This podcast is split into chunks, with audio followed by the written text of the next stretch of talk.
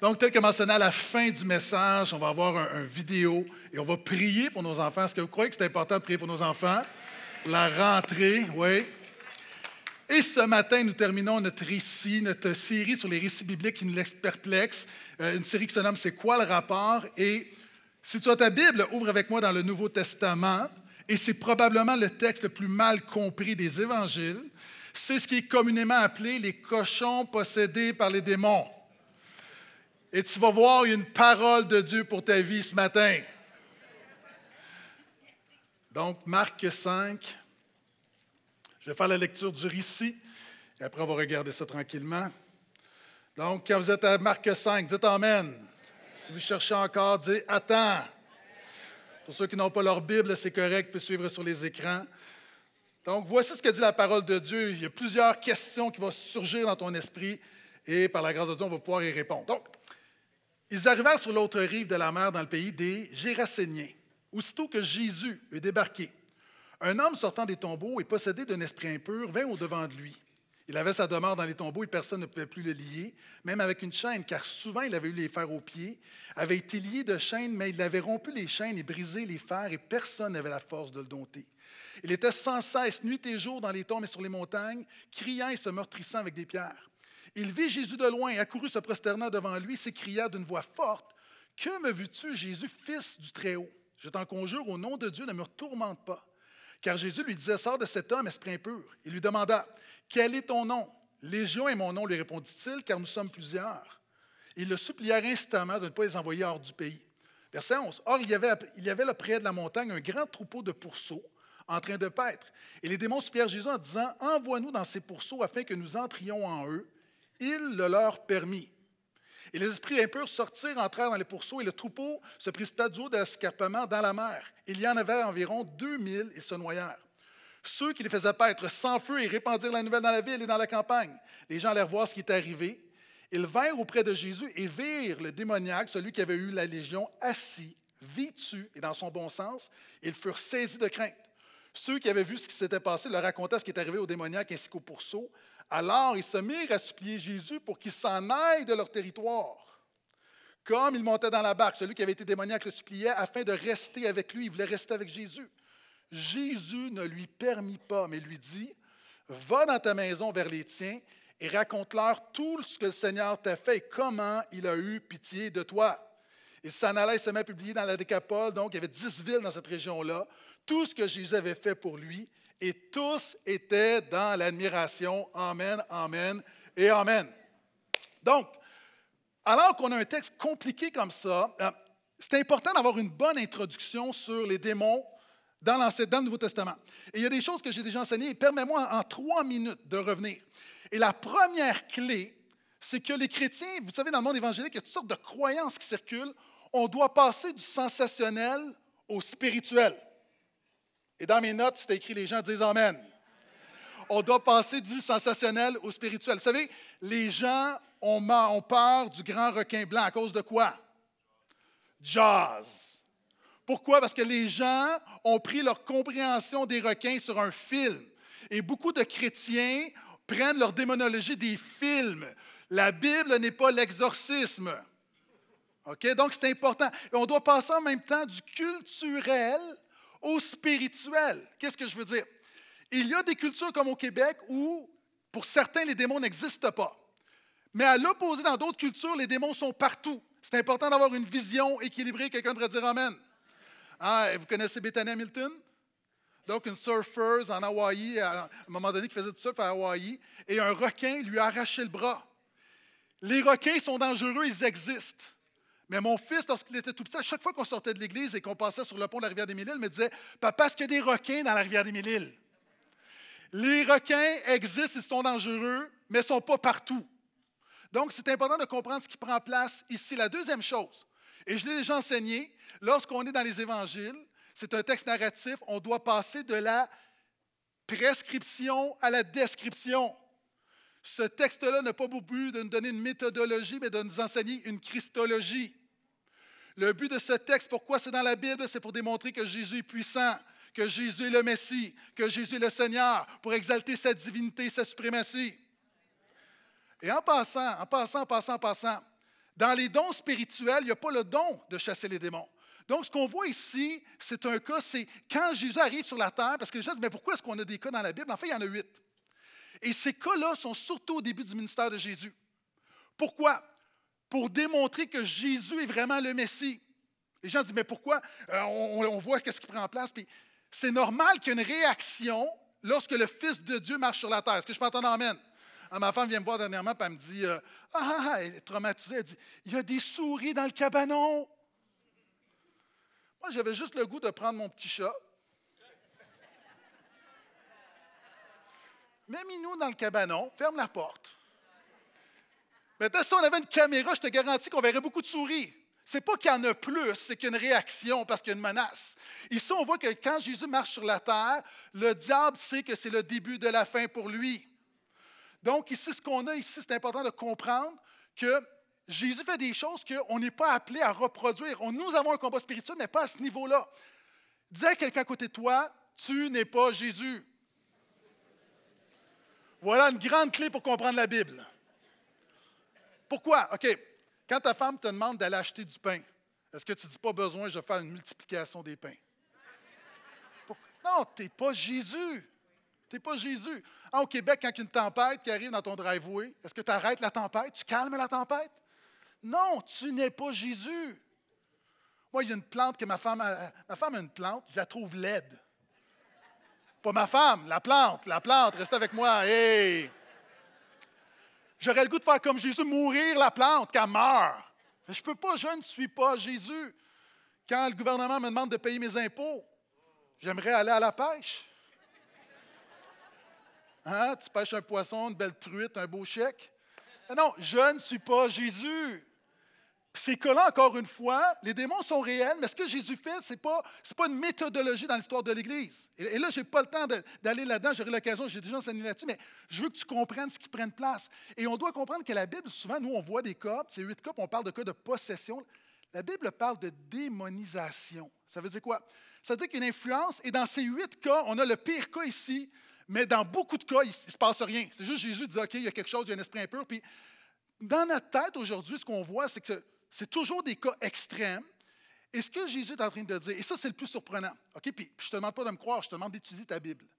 Quand tu regardes les huit cas de démonisation, c'est-à-dire d'influence, puis il y en a qui, là, on a le pire cas, puis des fois, parallèle. On parle de démonisation, alphabétisation. C'est quoi l'alphabétisation?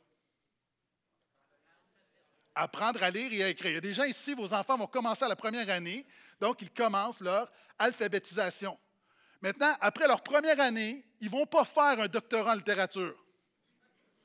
Parce qu'une première année, une deuxième année, il y a différents niveaux. Et dans les huit cas qu'on voit dans la Bible, là, on a un cas doctorat, mais il y a beaucoup de cas de première année. Pourquoi? En fait, ce que la Bible enseigne, ce que Jésus dit, c'est qu'il y a une influence surnaturelle dans le monde qui est réelle. Et Jésus est venu triompher de cette influence surnaturelle. Quelqu'un devrait dire Amen. Et la dernière chose que je veux dire en introduction, qui est la plus surprenante quand tu étudies les textes, dans les huit cas de démonisation, c'est jamais la cause d'un péché personnel. Jamais. C'est toujours, Jésus veut toujours démontrer qu'une influence universelle. Avez-vous remarqué le démoniaque? Il n'y a personne que c'est notre personnage biblique préféré. Avez-vous remarqué? on ne le dit pas, mais tu lis une histoire de, comme ça, là, puis tu dis, tu l'as probablement mérité. Hein, ce, qui se passe dans notre tête, on dit probablement que tu as donné accès au diable, probablement que tu étais dans l'occultisme, la sorcellerie, probablement que tu es un abuseur. Donc, tu as ouvert la porte et tu as, ce que tu mérites. Mais non, quand Jésus. D'ailleurs, la presse, c'est que tu as un enfant à un moment donné. Un enfant est innocent. Hein, est-ce que tu vas dire, mais non, mais il, il a cinq ans, mais il est franc-maçon. La Bible, dans les cas, tu vois, il y a un enfant innocent. Jésus va dire, va les voir comme des gens, c'est des gens qui ont des souffrances physiques, mentales, euh, qui vivent toutes sortes de choses. Et Jésus va, la Bible ne dit même pas qu'il délivre, il les guérit. Acte 10, 38 dit que Jésus allait de lieu en lieu guérissant tous ceux qui étaient sous l'oppression du diable. Donc, nous, ce qu'on pense aujourd'hui dans les cas de démonisation, puisqu'il y a dans la Bible, c'est très, très, très différent. Donc, c'est important de réaliser qu'est-ce que Jésus nous enseigne ici. Pourquoi Jésus chasse les démons? Non pour démontrer qu'il y a un péché personnel derrière chaque difficulté ou maladie, mais pour démontrer qu'il y a une cause spirituelle générale derrière la souffrance de l'humanité. Est-ce que je suis seul lorsque je lis le journal? Des fois, j'ai l'impression que c'est démoniaque. Hein, tu vois les guerres, tu vois les assassinats, tu vois l'exploitation, tu vois la confusion. Il y a le péché, mais je sais qu'il y a une influence, également une influence surnaturelle, spirituelle derrière ça. Et la bonne nouvelle, c'est que Jésus est venu dominer toute chose. Est-ce que je peux entendre amène encore une fois? Donc, ce texte-là nous enseigne quelque chose sur Jésus. Et la première chose qu'on réalise, c'est que Jésus est plus compatissant. Encore une fois, nous, c'est un cas comme ça. Tu le vois, c'est un cas désespéré, puis souvent comme. As-tu remarqué comment Jésus s'approche de lui? Et ça, c'est, le pire cas dans la Bible et possiblement dans l'histoire de l'humanité de souffrance spirituelle, mentale et physique. Et Jésus voit quoi? Jésus ne voit pas un démoniaque. Il voit un homme nu qui a perdu sa dignité. Il voit un homme qui est marginalisé. Il voit un homme qui est isolé. Un homme qui est sans abri, qui, qui dort dans les cimetières. C'est un homme qu'on traite comme un animal, on l'attache. On ne sait pas quoi faire avec, on l'attache.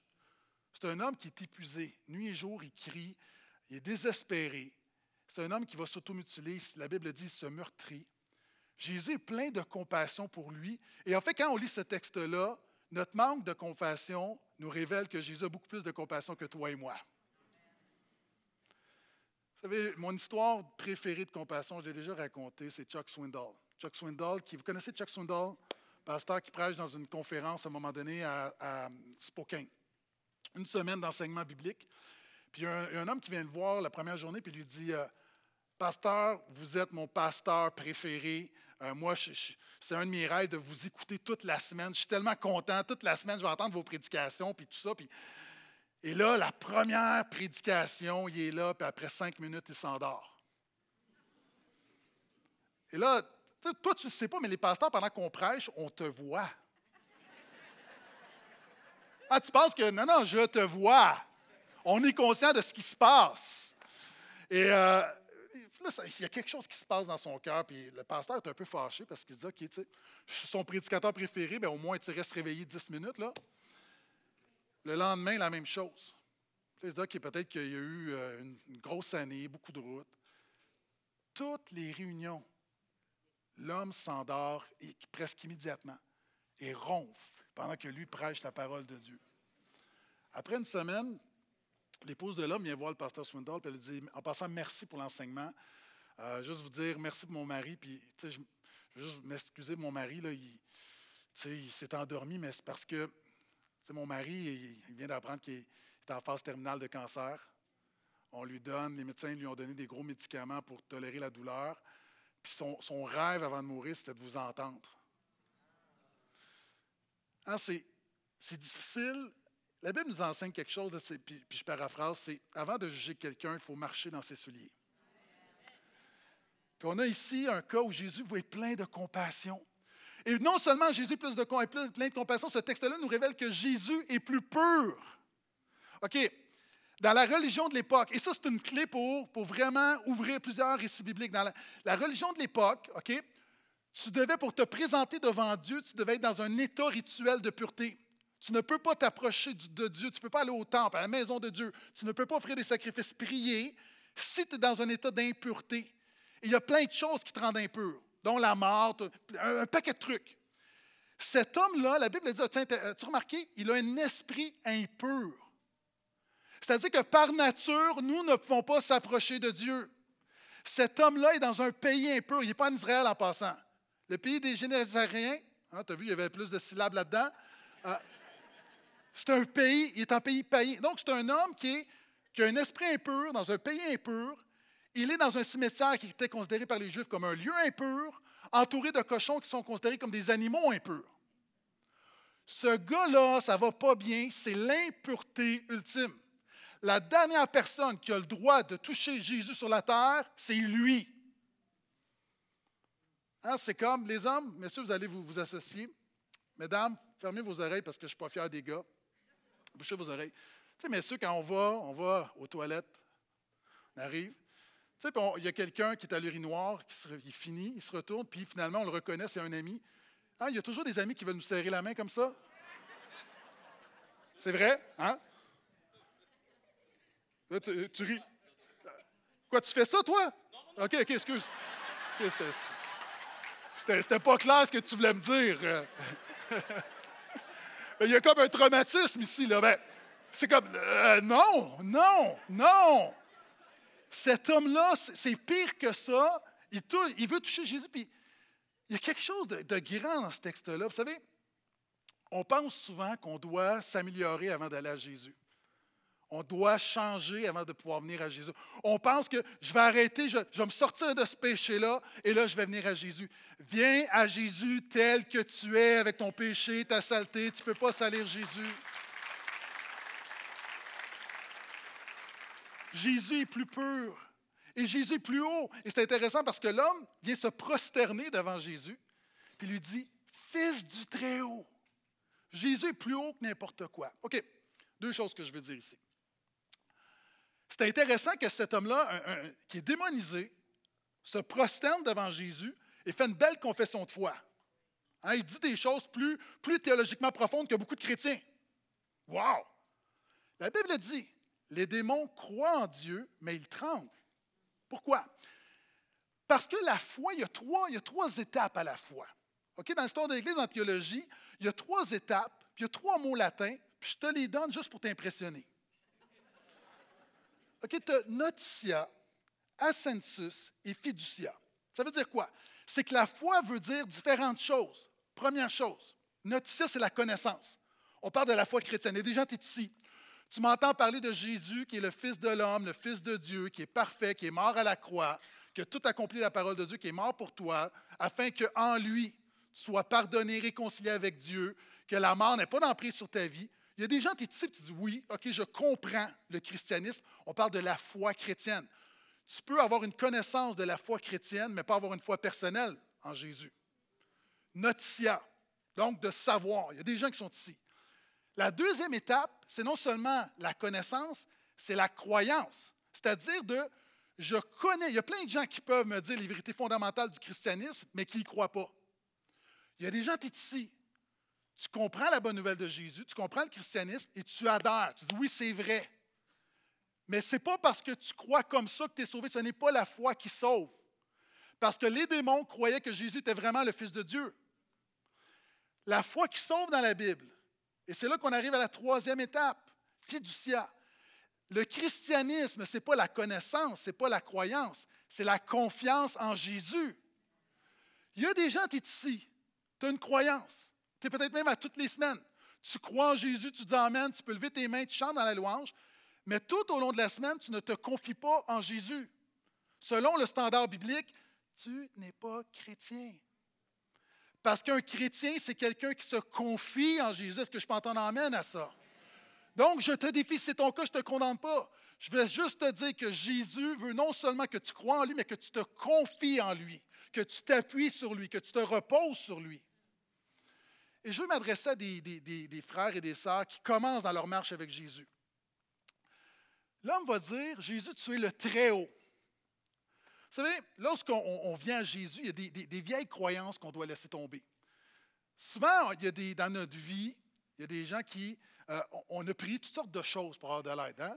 On a peut-être, tu te, confies dans un, un ange gardien, peut-être c'est grand-maman ou un proche, ou il y a ton père qui est décédé, puis tu, tu pries qu'il te donne la force, puis en Jésus, tu n'as plus besoin de faire ça. Pourquoi? Vous savez, il y a beaucoup de gens qui se confient dans des, toutes sortes de choses spirituelles.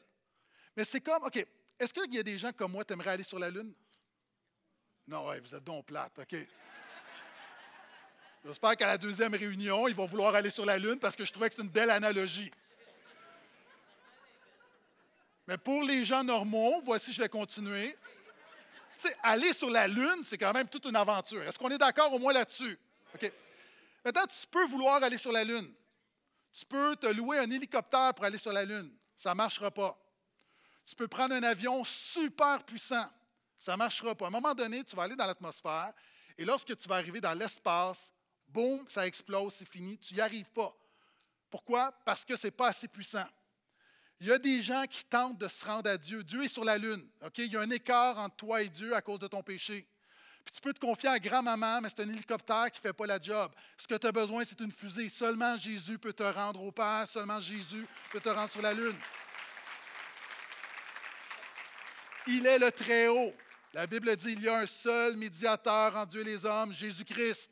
C'est pourquoi les chrétiens, on ne prie pas papa, on ne prie pas grand-maman, on ne prie pas un ange, on ne prie pas un saint. Nous prions Jésus seul. Jésus seul est notre fusée qui nous amène vers le Père.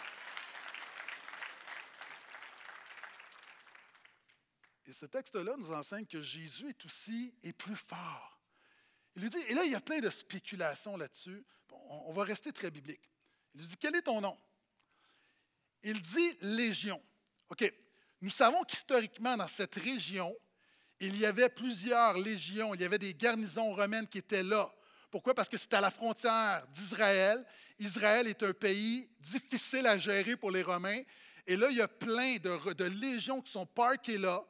Et la légion romaine, à l'époque, il n'y avait rien de plus fort qu'une légion.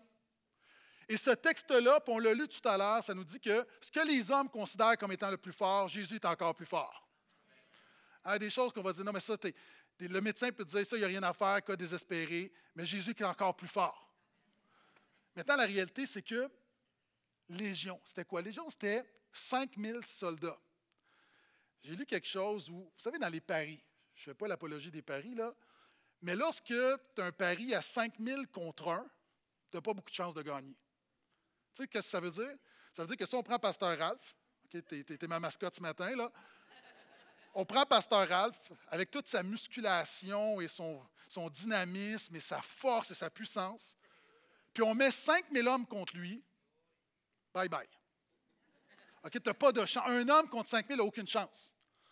Ici, tu as 5000 démons, tu as 5000 puissances, tu peux avoir 5000 problèmes, 5000 péchés. Humainement, Jésus n'a aucune chance, mais Jésus est toujours le plus fort au bout de la ligne. Amen. Et en Angleterre, il y a des, en Angleterre, il y a des, des, comment est-ce qu'on appelle les, les, pas les, les, euh, bookmakers? C'est comme ça qu'on appelle ça, hein? Les gens qui, qui, prennent les paris sportifs, qui, qui ont fait faillite parce qu'il y a quelque temps, OK, dans la ligue, une ligue de soccer en, Angleterre, il y a une équipe qui était l'équipe la plus poche.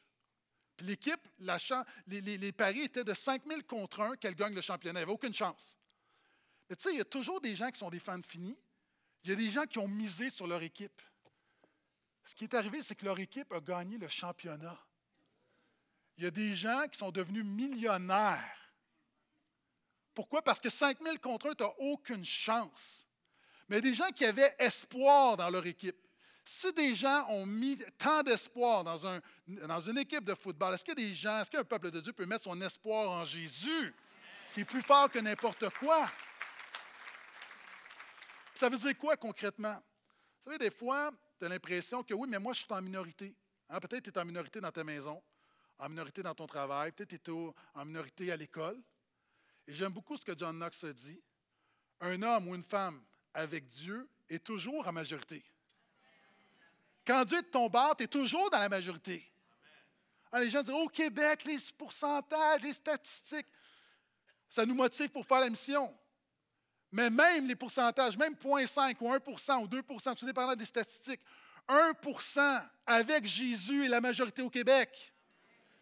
Donc, ça réalise la puissance de Dieu que nous avons. Jésus est plus fort. Et Jésus, ce texte-là, nous enseigne que Jésus est plus victorieux. Et ça, tu l'as probablement manqué. Les démons vont dire Es-tu venu pour nous tourmenter avant le temps dans Matthieu Parce que ce texte-là se retrouve dans Matthieu, dans Luc et dans Marc.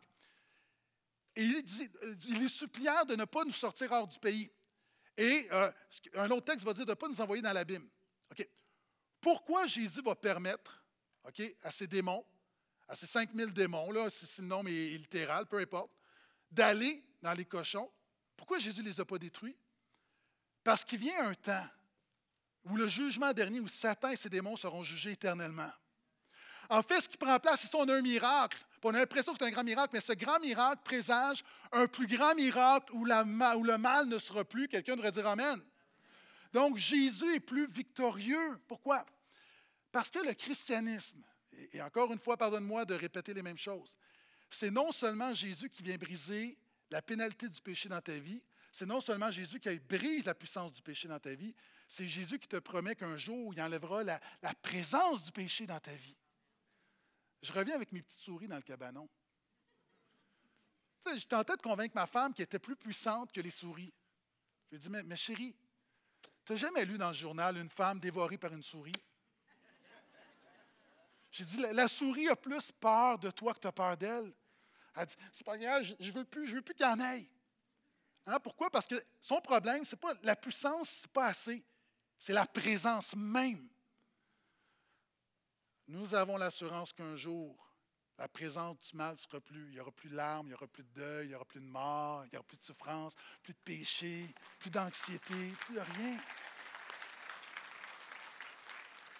Donc, Jésus est plus victorieux. Puis, puis ce texte-là révèle que Jésus, là, prépare-toi, est plus permissif. Qu'est-ce que je veux dire? OK. Les démons disent Permets-nous d'aller dans les cochons, dans les pourceaux, dans les porcs. La Bible dit Il le leur permis. C'est intéressant parce que la Bible emploie le même verbe. L'homme, après ça, va venir voir Jésus et va dire Je veux rester avec toi. Puis Jésus dit La Bible dit Jésus ne lui permit pas. OK, moi, si j'étais cet homme-là, je serais fâché. OK, les démons te demandent quelque chose, tu dis oui, moi je te demande quelque chose, tu dis non. Des fois, on ne comprend pas pourquoi Jésus permet des choses puis ne permet pas d'autres choses. Ah, pourquoi il permet certaines choses dans nos vies? Pourquoi il ne permet pas d'autres choses dans nos vies? Ce qui est intéressant, c'est que Jésus met un petit peu de moutarde dans le miracle. Tu sais, c'est quoi mettre de la moutarde dans le miracle? Je vais te le dire. Dans le sport, tu sais, tu peux faire un panier de trois points, mais tu peux mettre un petit peu de moutarde. Hein, tu peux juste faire ça, ou tu peux faire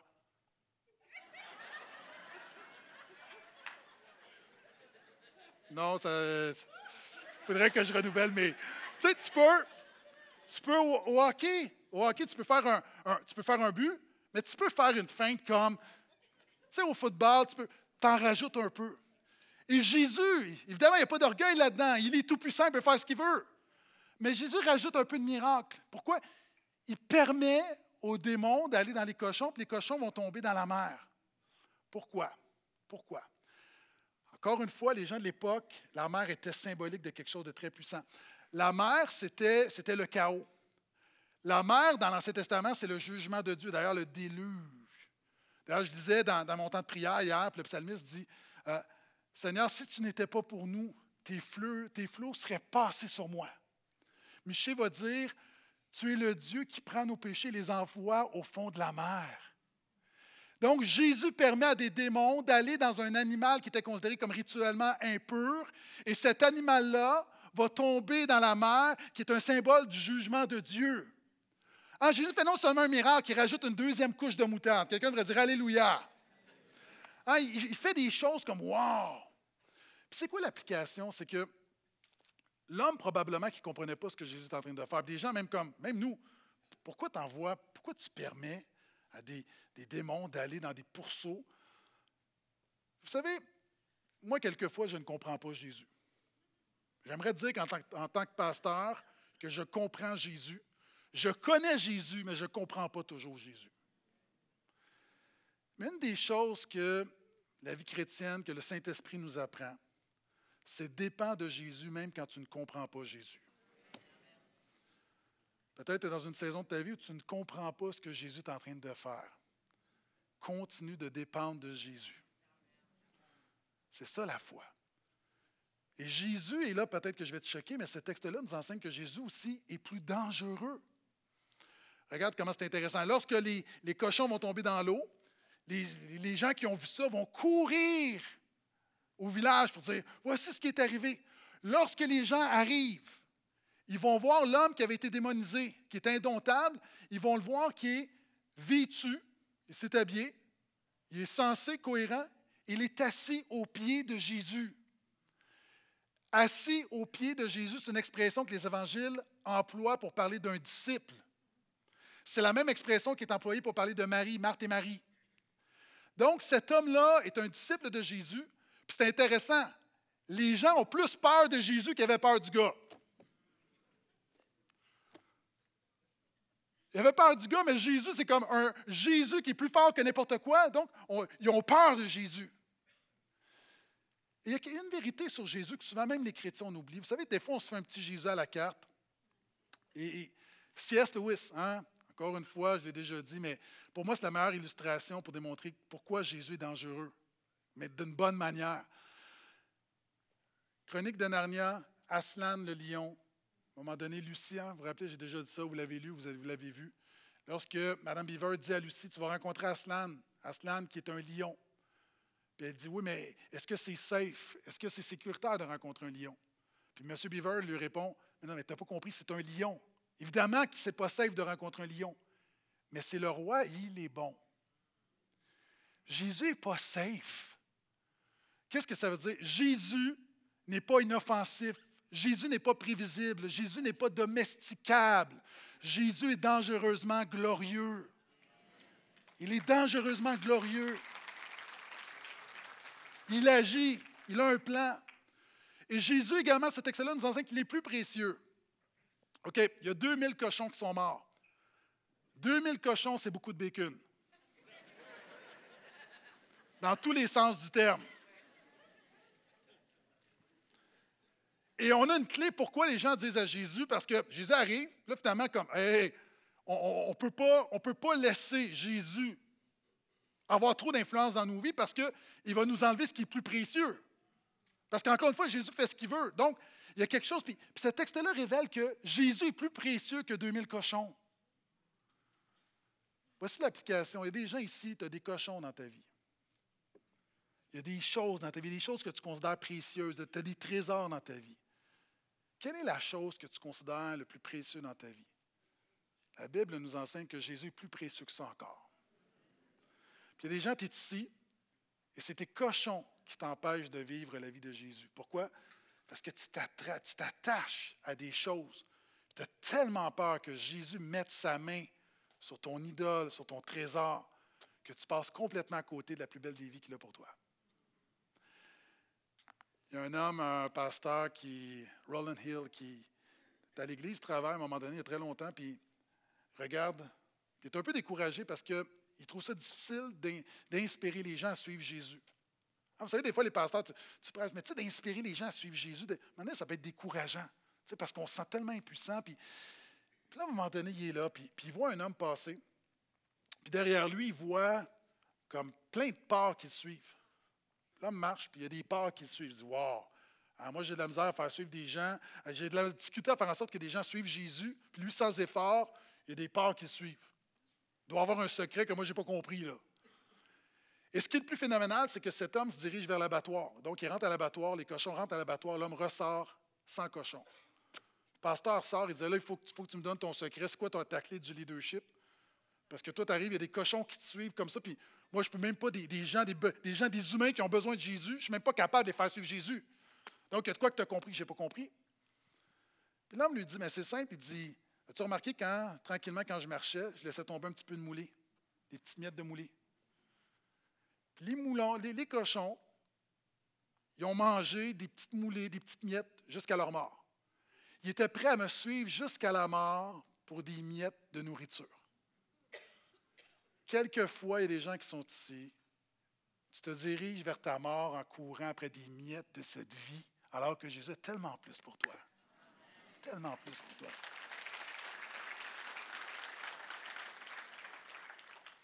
Jésus est plus précieux. Plus précieux. Donc, viens Jésus, confie-toi en lui. Hein, confie-toi.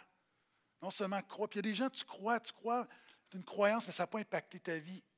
Confie-toi en Jésus. Puis il y a des gens qui disent, mais je ne sais pas comment. Dis, Seigneur, c'était réel, révèle-toi à moi. Apprends-moi à me confier en toi. Il est là, il va le faire. Donc, finalement, ce texte-là nous enseigne également que non seulement Jésus est plus compatissant, il est plus pur, il est plus haut, il est plus victorieux, plus permissif, plus dangereux, plus précieux. Il est plus important que n'importe quoi. Et, j'aime ça. Même si au début, je n'ai pas compris, quand l'homme qui était, qui est encore une fois, qui a été guéri, va voir Jésus, puis dit Je veux rester avec toi. Puis Jésus ne lui permet pas. Jésus lui dit non, va dans ta maison. Pourquoi? Parce que j'ai un plan pour les gens de ta maison. Et raconte-leur comment le Seigneur a eu pitié de toi.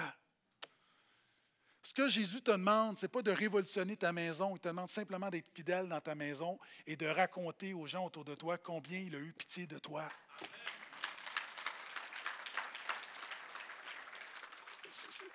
C'est la clé, c'est simplement ça. Et alors qu'on se dirige tranquillement pour la prière pour les enfants, il y a, à un moment donné, il y a une dame, ben, une famille qui organise un gros barbecue à la fin d'un dimanche après-midi, puis elle invite euh, plein de gens de l'Église, elle invite le pasteur, puis comme les leaders, les diacres, comme il y a beaucoup de gens. Là, Et là, tout le monde est là, fait que, euh, elle est là, puis elle se dit, bon, mais on va rendre grâce. Donc, elle demande à son petit 5 ans, elle dit, est-ce que tu peux rendre grâce pour la nourriture? Tous les gens de l'Église qui sont là? Là, le petit dit, non, non. Elle dit, oui, oui, tu es capable de prier. Elle dit, non, je ne sais pas comment. Elle dit, c'est simple, tu as juste à répéter ce que tu as entendu maman dire.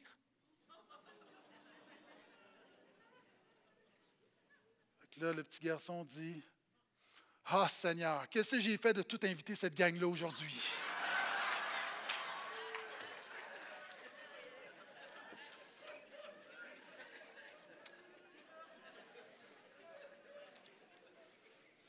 L'influence de Jésus dans ta maison passe par toi. Est-ce que je peux entendre un amen à ça?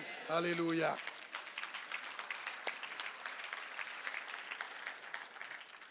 Donc, ce matin, on aimerait vous présenter un, petit vidéo euh, vraiment du ministère. Vous savez, nous sommes une église christocentrique, mais nous sommes une église familiale.